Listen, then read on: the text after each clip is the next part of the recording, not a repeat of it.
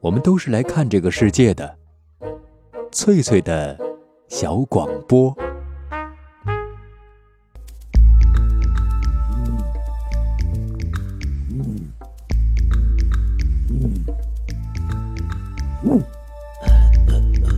寻访华夏文明，感受自然美景，探索过去的足迹，唱响未来的星空。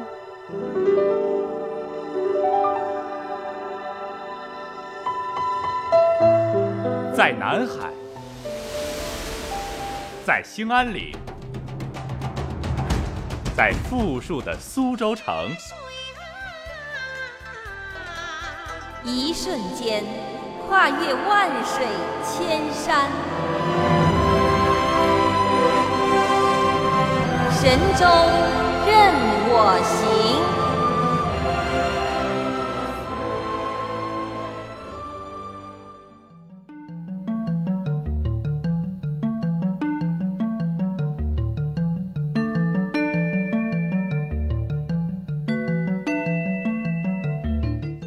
收音旁的各位听友，晚上好！这里是海峡之声广播电台 FM 九零点六 SW 七二八零文艺生活频道，欢迎准时收听旅游节目《神州任我行》，我是主持人冯翠。今晚的节目时间里，让我们继续闽西客家文化之旅。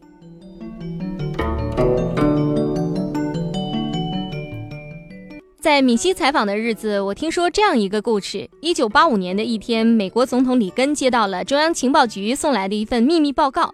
根据卫星照片显示，在中国福建省西部有几千座蘑菇状的巨型建筑和核装置极为相似，这很可能是一个巨大的核基地。这份报告立刻引起了美国方面的高度重视。在这一年的十二月，美国中央情报局的谍报人员贝克和他有中国血统的夫人，以摄影师的身份来到了中国闽西山区。他们发现漫山遍野的蘑菇状巨型建筑，原来只是客家土楼。这些民居在山间已经存在数百年，甚至上千年了。据说客家土楼就是这样阴错阳差的，逐渐引起了全世界的关注。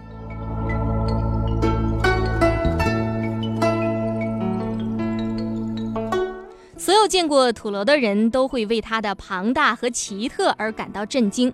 生活在闽西山区的客家人为什么要建造城堡一样的建筑呢？土楼究竟是怎么建造起来的？世代居住在土楼中的大家族，他们是怎么生活的？带着这些疑问，我们来到了拥有四千多座土楼的龙岩市永定县。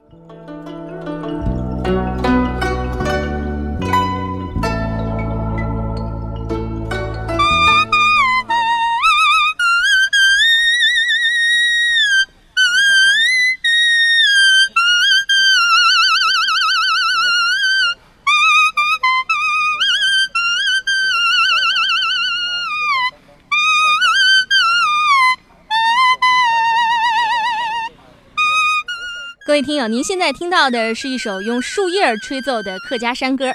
吹树叶的就是永定县湖坑镇红坑村的一位居民。在红坑村有一座远近闻名的土楼，叫镇城楼。由于它远远看过去浑圆阔大，气势不凡，当地人都叫它土楼王子。我们和土楼的亲密接触就是从这里开始的。你们参观土楼，首先了解当时的历史。这栋镇城楼是建于一九一二年。一九一二年，这里是深山密林之中，在完全没有交通情况下建造起来的。这这栋土楼啊，当时就花了五年时间，八万光洋建造而成。一九九零年才正式对外开放。从九零年开放到现在才十二年，就接待了三十八个国家的人到土楼参观考察，评价为是世界上独一无二的椭圆楼。为什么大家对土楼的评价这么高呢？因为这个土楼的结构与众不同。首先，请看的外观，圆楼，它还加配两个耳朵砖墙，这边一个，那边一个，外观就好像以前封建官吏的七品官上的乌纱帽的官帽神。它楼内结构，楼内还有个小楼，楼透楼、两环楼，它按古代的神奇的八卦布局。像中国按易经八卦设计的建筑物，据说在中国发现两个，一个是北京的天坛，一个永定的土楼。所以我这土楼的建筑模型，在一九八五年的时候，就曾经与北京的天坛模型呢一起送往美国洛杉矶参加了国际建筑模型展览，就引起了国际上的关注。小小的椭圆楼，你按易经八卦设计，它对土楼能起什么作用呢？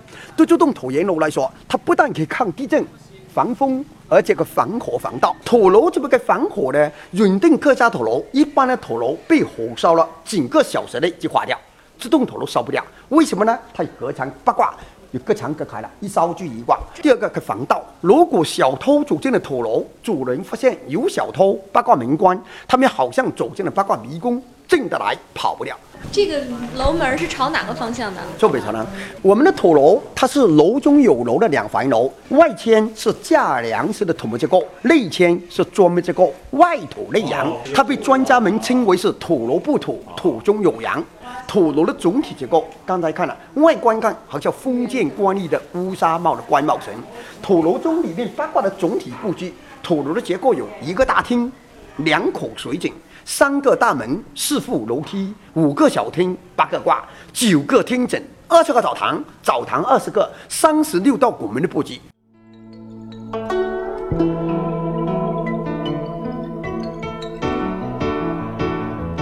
各位听友，刚才您听到的就是住在镇城楼里的林日庚先生为我们简单介绍了一下镇城楼的修建年代，还有它的建筑布局。镇城楼从外观上看是一座圆形的土楼啊，其实在它的两边还有两个厢房啊，像这个官帽的这个乌纱帽的两个翅儿一样。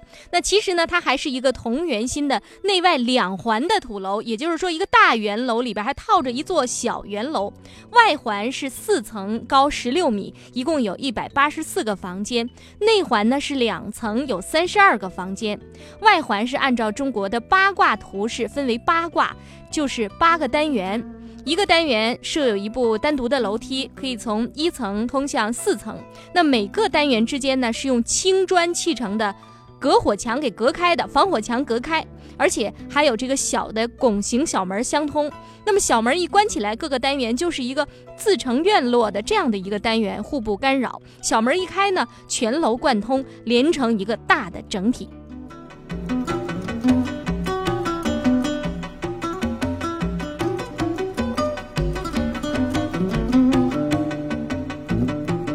刚才我们听阿庚给我们介绍啊，说啊，镇城楼它的非常这个有特点的地方就是它防火、防盗，而且还防地震。在这座雄伟的土楼的门楣上就刻着楼名“镇城楼”，镇呢是振兴的振，成是成功的成，两边刻着一副藏头联儿：“振刚立绩，成德达财”。那么这座土楼为什么要叫？镇城楼呢？我们还是听一听住在土楼当中的主人是怎么说的。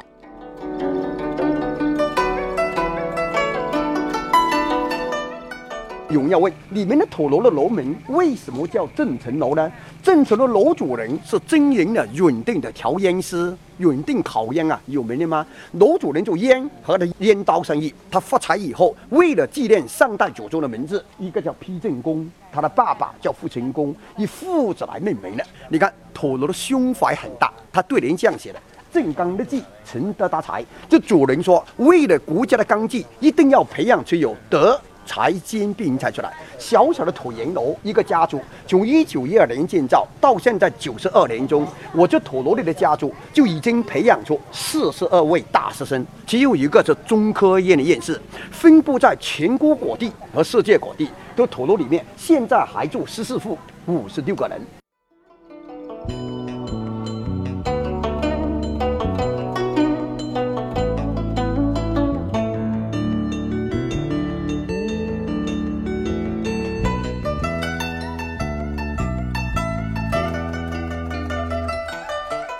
各位听友，刚才我们一块儿听镇城楼的楼主之一阿庚为我们解释了一下镇城楼楼名的来历。这座土楼是红坑村的林氏家族十九代林在庭的后裔兴建的。林在庭家境贫寒，有三个儿子，长子叫德山，次子叫仲山，三子叫仁山。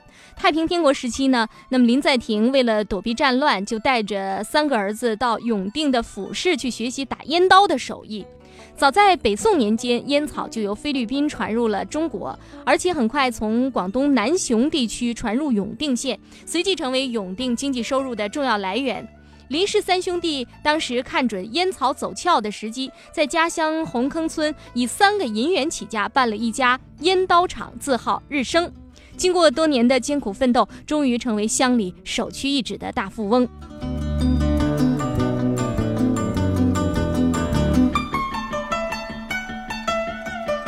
三兄弟致富以后，是四处修桥筑路、建凉亭、办学校，为乡邻做了不少公益事业。在两个兄长相去相继去世以后，老三林仁山就开始筹划，想要兴建。一座圆形的土楼，但是因为这个楼址的土地产权问题，建楼的事儿几度搁置下来。到了一九一二年的时候，林仁山在未能建成圆楼的遗憾中离开了人世。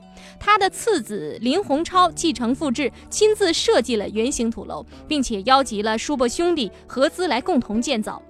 由于这个呃，他们所在的村庄呢是地处深山密林之中，交通非常的不方便，所以建楼工程从一九一二年开始，前后花了五年的时间，而且是耗费了八万光洋。那么镇城楼的楼名就是林氏林氏子孙为了纪念上代先祖傅成功、批正公父子而命名的。整个楼里面好像住的都是林姓的人，我们这这个土楼是比较独特独家生建，就是说一个家族一个家族传下来，哎对，其他土楼大部分都是祖和神的，有的也不是供个姓氏，不是供个祖宗传下来。那你们是供一个祖？我们是供个祖宗，也供个姓氏。嗯，供一个祖宗，供一个姓氏。那我这个村里呢，就不独特。整个姓林有两千五百多人口在家里，嗯出外的两千多，一共四千多人口，嗯都是一个祖宗的。对，一个祖宗传下来。那你们这个灵性是从哪里来的呢？也是最早到仁化赤壁村。呃，就是从宁化这赤壁那里，赤壁那里分分过来的。那是大概什么时候？是？那我们到这里开机到红坑开机有六百七十多年了嘛？最。小的有二十七代，一代就按二十五年算，就六百多年了。六百多年了啊，到不到七百年这里。这个楼是这个九十年前盖的。九十年，一九一二年建的。一九一二年盖的。一九一二年了。是等于说是您的先祖。对对对对对，一九年建的。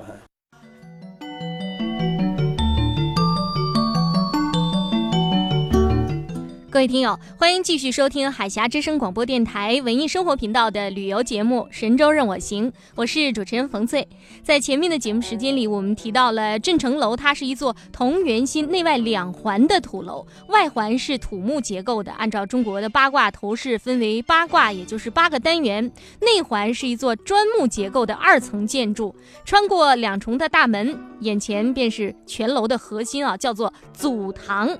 这是一个非常宽敞明。明亮的大厅，可供全楼人啊婚丧嫁娶呀、接待宾客呀、聚会议事，甚至是演戏看戏。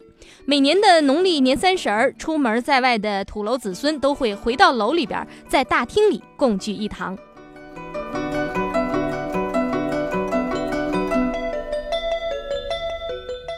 前面的厅叫什么厅呢？我们叫议事厅、宴客厅。兼做戏台，以前有钱人啊都有包厢戏的。下面演戏，客人请在楼上看戏，上面个雅座。它为什么中间的位置设计要比两边高呢？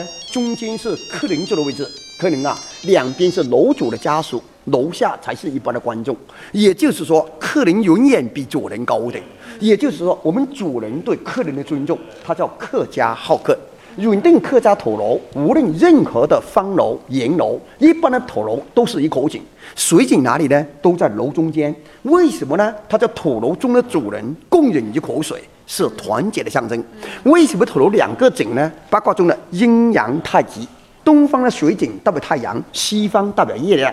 它很奇怪，怎么奇怪呢？土楼中两口水井的水啊，不但一年到头的水呢高低不同，温度不同，水就不同。东方水的浑呢？西方水清的，东方水温的，西方水凉的。东方水高了，它低了，三不同。我们已经接待了三十八个国家的人啊，考察土楼，到现在为止，谁都解不开这个谜。我们的土楼啊，刚才说一个土楼，短短的九十多年就培养出四十二个大师生，不容易啊。有人说，你这栋土楼不是风水好吗？不是的，用科学论断，不是风水，完全是重在教育。住在这一个大楼里边，肯定也是对这个沟通很有好处。楼里人有这样的好事，嗯大家讲团结，嗯好像我们两个矛盾了。春节的时候，很多出外的呢，都是春节回来了吗？嗯啊，回楼过来回里过年来过年了过年了。农历正月三十日晚上，在大厅上聚会，啊，是吗？每家每户派个代表，啊，来聚会，？你一壶酒，嗯，一瓶好菜，我一壶一瓶好菜，摆在大厅上。各家各各家一户自己出好酒好肉哦好菜放在桌子上，每家都有。聚在一起呢，就商讨一个问题，有什么矛盾，你自己说，你是你对还是我对？嗯。那我说我对，你说的对嗯，摆出来。出外人呢都比较有自私的嘛，就摆平一个问题，一个谅解。为什么大事都是一楼共住的一家人嘛？为什么这样的矛盾呢？对，明天起，明天年初一了，我们俩全部不讲话了吧？嗯他说明天啊，我就叫你了，你也叫我。拜年了明天可以开始有新啊，明天的新的一天开始了，我们有团聚在一起了。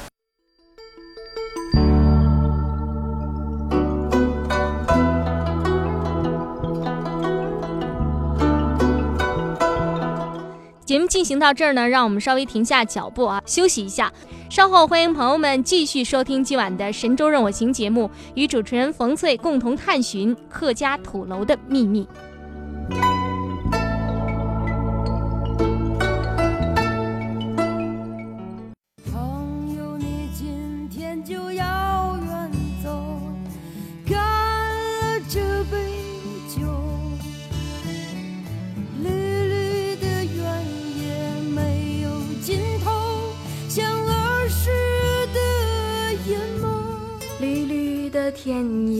没有尽头，像儿时的眼眸，像儿时的眼眸。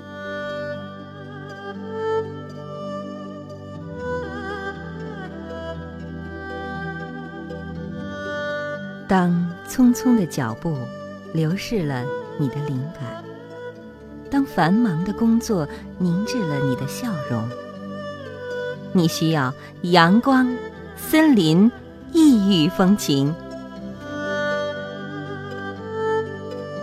海峡之声广播电台，神州任我行。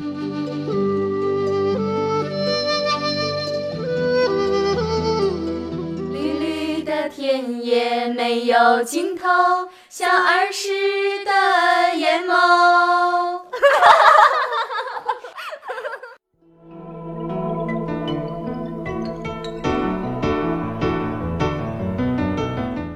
各位听友，这里是海峡之声广播电台文艺生活频道正在直播的旅游节目《神州任我行》，我是冯翠。接下来，让我们继续闽西客家文化之旅。永定客家土楼中最古老的土楼叫做复兴楼，是建于唐代大历年间，也就是公元七百六十九年，至今已经有一千两百多年的历史了。在高头镇的高北村，还有一座被称作土楼大王的承启楼，直径是七十三米，外墙的周长是一千九百一十五米，三环主楼层层叠叠，最外面一环四层，每层有七十二个房间。第二环是两层，每层是四十个房间；第三环是个单层，有三十二个房间。中间还耸立着一座祖堂，总共有四百多个房间，最多的时候曾经住过六百多人。据说这座土楼从明代的崇祯年间破土奠基，到清代的康熙年间竣工，经历了三代人，而且是半个世纪的奋斗，才建成了这座家族之城。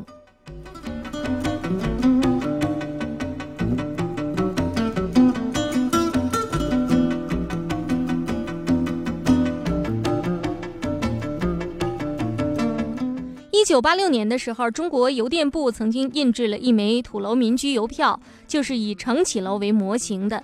那么，在永定的胡坑镇有一个南江村，还有一座神奇的土楼，叫做环吉楼。这是一座抗震性能超强的土楼。据县志记载，一九一八年二月份十三号啊，永定发生了七级的大地震。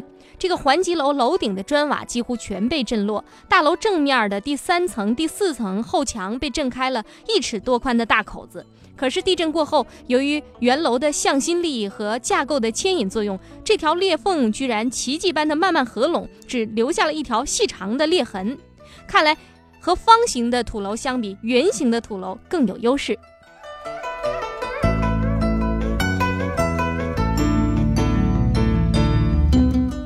方楼、圆楼有八大差别。什么叫做第一个？方楼不能防风，大风来了压力大。圆楼弧形的嘛，弧形的没风。第二个呢，方楼不能抗地震，它一倒就倒掉了。圆楼呢，它是这样子设计，下面大，上面小。哦外面大，里面小。哦地震倒不出来，它更倒不进去，它才抗地震。哦，方楼它有四个角，嗯，一年到头阴暗，对，采光不好。采光不太好。沿楼好啊，沿楼你住哪一个方位一样完美，啊，采光很好。对。方楼的占地大，同样比如说就正秦楼，一个一千，有四十个房间，这也方楼有四十个房间，它占地多少呢？差四个角的占地大。嗯。啊，沿楼占地小，方楼用料长，固定要长料，用料长，沿楼长短都可以用，长短都能长短都能用，嗯。有八大差别。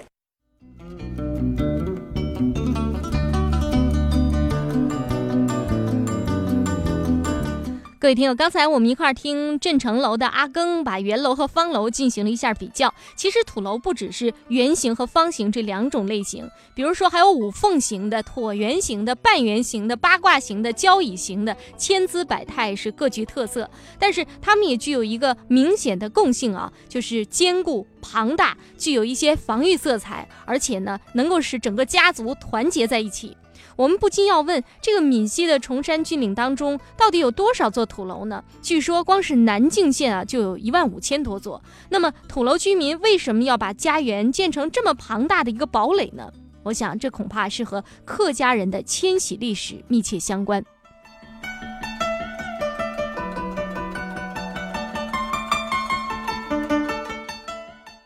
我们客家人为什么建了土楼？呀，为什么你们知道我们为什么叫客家吗？啊从中原迁徙对过来的？从中原到这里的时候，当地人叫我们客人啊，就是自然习惯了，就客家客家。因为当时平阳所在都是当地人占用了。啊平当地的原都被啊当地平原都当地人人用了。当时到这里就深山密林，好的地方已经占用了吗？客家人没地方占用，往山上发展。以前人口很少嘛，嗯涌上山上，就客家人很勤奋啊，就开山辟地，为了生存。他碰到很多困难嘛，碰到豺狼虎豹、土匪出没，有的个别的当地人要欺负你。嗯。我们个人为了自卫呢，最早就土堆起来，最早不叫土楼，最早什么呢？叫土围子，土围子，最早叫土围子。嗯。为什么呢？墙打到一米高左右，一米多高啊，自卫。满山都是木头啊，嗯。围子上面架上了木头，变成了土房子，土房子，土围子变成土房子了。嗯。后来呢，搬家都户的土房子呢，还经常受害。为了自卫嘛，我们都是逃难之人啊，不分姓氏，为了团结，共同对外，我组织起来，二十几户、三十几户、十几户住在一块，几百年里面共同建造这个方形土楼，就变成方形的，所以叫做两层、三层发展到四层，建了起来五层，最高是五层的方楼。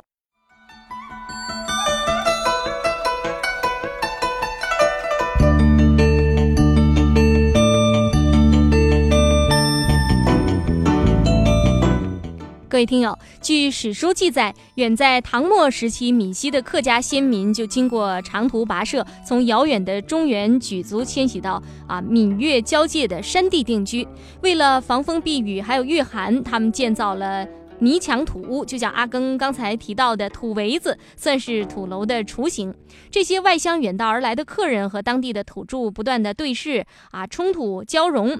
为了宗族的生存繁荣，客家人就开始考虑如何营建一个大家园，以供整个家族聚族而居，繁衍生息。于是单家小屋就逐渐发展成为连屋大楼。客家的土楼在山谷、在盆地中拔地而起。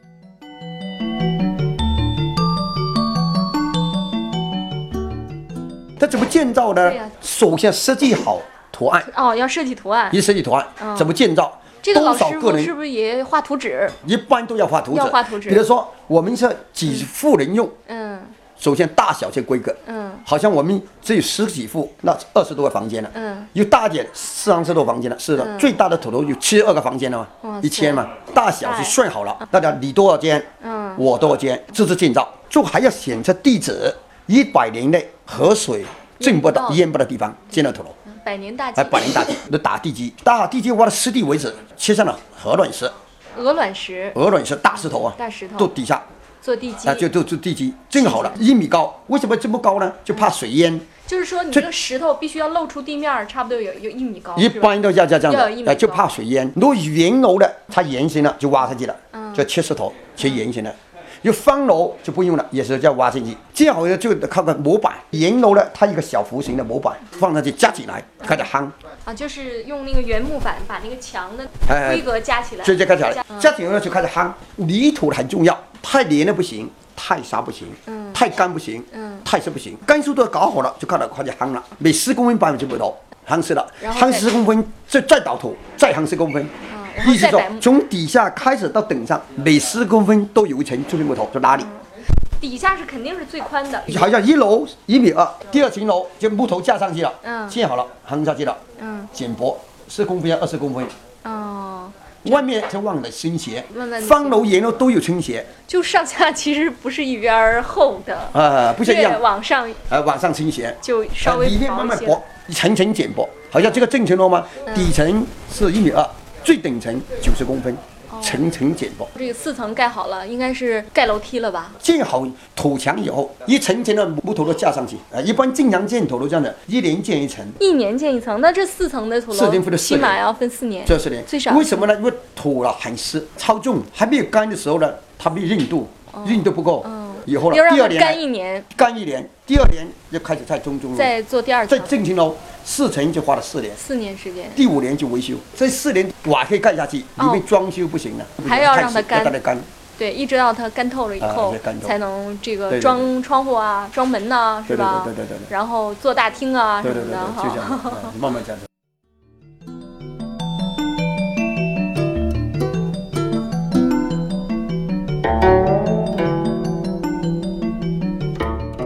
刚才我们一同了解了土楼的具体构建过程。首先要选好建楼的地址，要选在一百年大水淹不到的地方。然后呢，就就地取材，山上有树，脚下有土。先是要挖地基，然后砌上这个一米高的鹅卵石，夯土筑墙。每夯一定的高度，就要抓进加进竹片、木板，以增加这个墙体的拉力。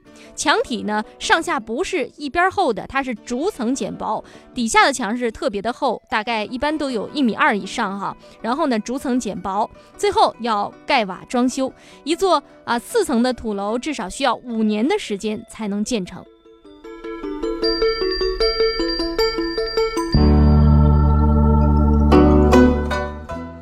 一座土楼就是一个庞大的家族，土楼的大门一关，里面自成一个世界，外面的一切都被挡在了门外。平和、欢乐、亲密、团结的气氛在土楼里流淌。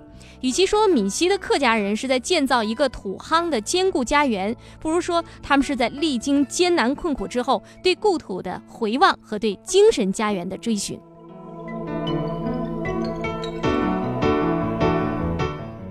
这是炒菜呢。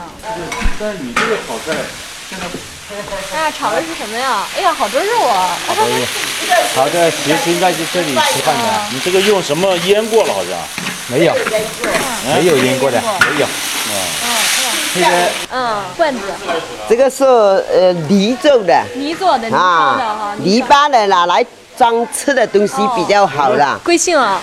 这里姓林呐，林啊，你也姓林啊？啊这个楼里边是不是多数人都姓林？整村都是姓林的都的。姓林啊？你的嫁到这里就是插线了，就你不是嫁到。这边了？是啊是啊我姓苏的，姓苏哈，是不是也是永定人吗？也是人对，胡坑就在这里胡坑镇上点是啊，哦是这几层是啊，就在这里了。哦，这下面就煮饭吃的，下面煮饭吃。二楼就是二粮楼仓了放粮，食，三楼、啊四楼睡觉。最顶上那一层呢？这是一层、二层、三层、四三层四层，四层也住人哈，也是睡觉了也。睡觉住人哈。哦，这是煮你饭吃吃饭就在这里啊，在一楼。啊。您这个房子要不要稍微维修一下呢？一般到现在都还没有维修，没有只有两挂火烧掉了，就是九八年才修回去的哦，修回去。都是原先的。住在土楼里边是不是特别好啊？那有的地方就比较好一点，对这个土楼就比较好一点啊。你们家几口人啊？我有四口人呢，十个，十个，那么多。嗯女的就嫁出去了女儿嫁出去了。啊那。现在住在住在你们家这一挂里边是这我就我就在这里。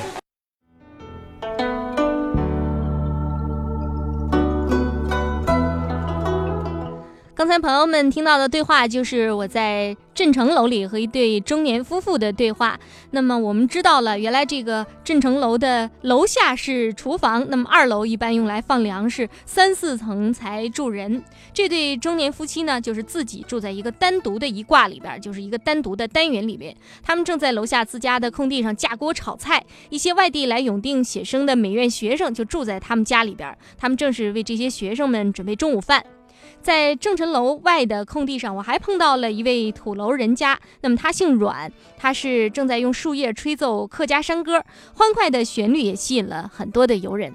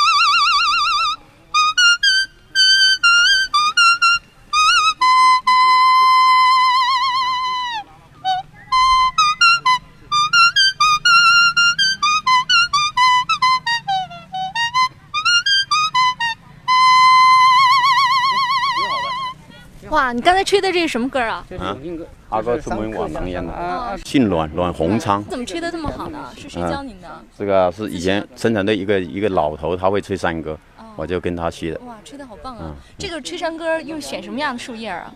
就是榕树叶，一般比较榕树叶啊，就是这个榕树叶比较比较好吹哦啊，您就是榕树叶还有天竺桂叶这些都比较好吹。您就是胡坑镇人吗？我现在就在这边公司的，我监管这个绿化跟吹那个叶子，就是游客来的时候啊，比方就是给他啊吹一吹。吹吹叶子。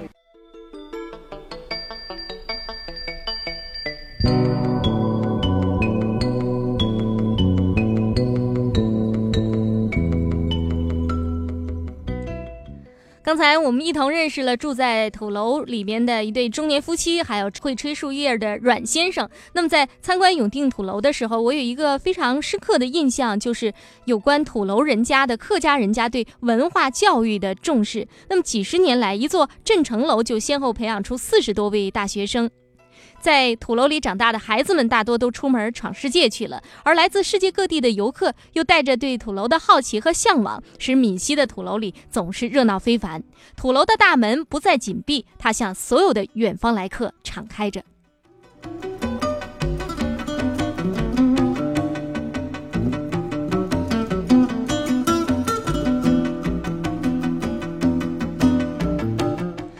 今晚的神州任我行节目到这儿就要结束了，下周同一时间欢迎继续关注客家文化之旅。我是主持人冯翠，祝您旅途愉快，一路平安。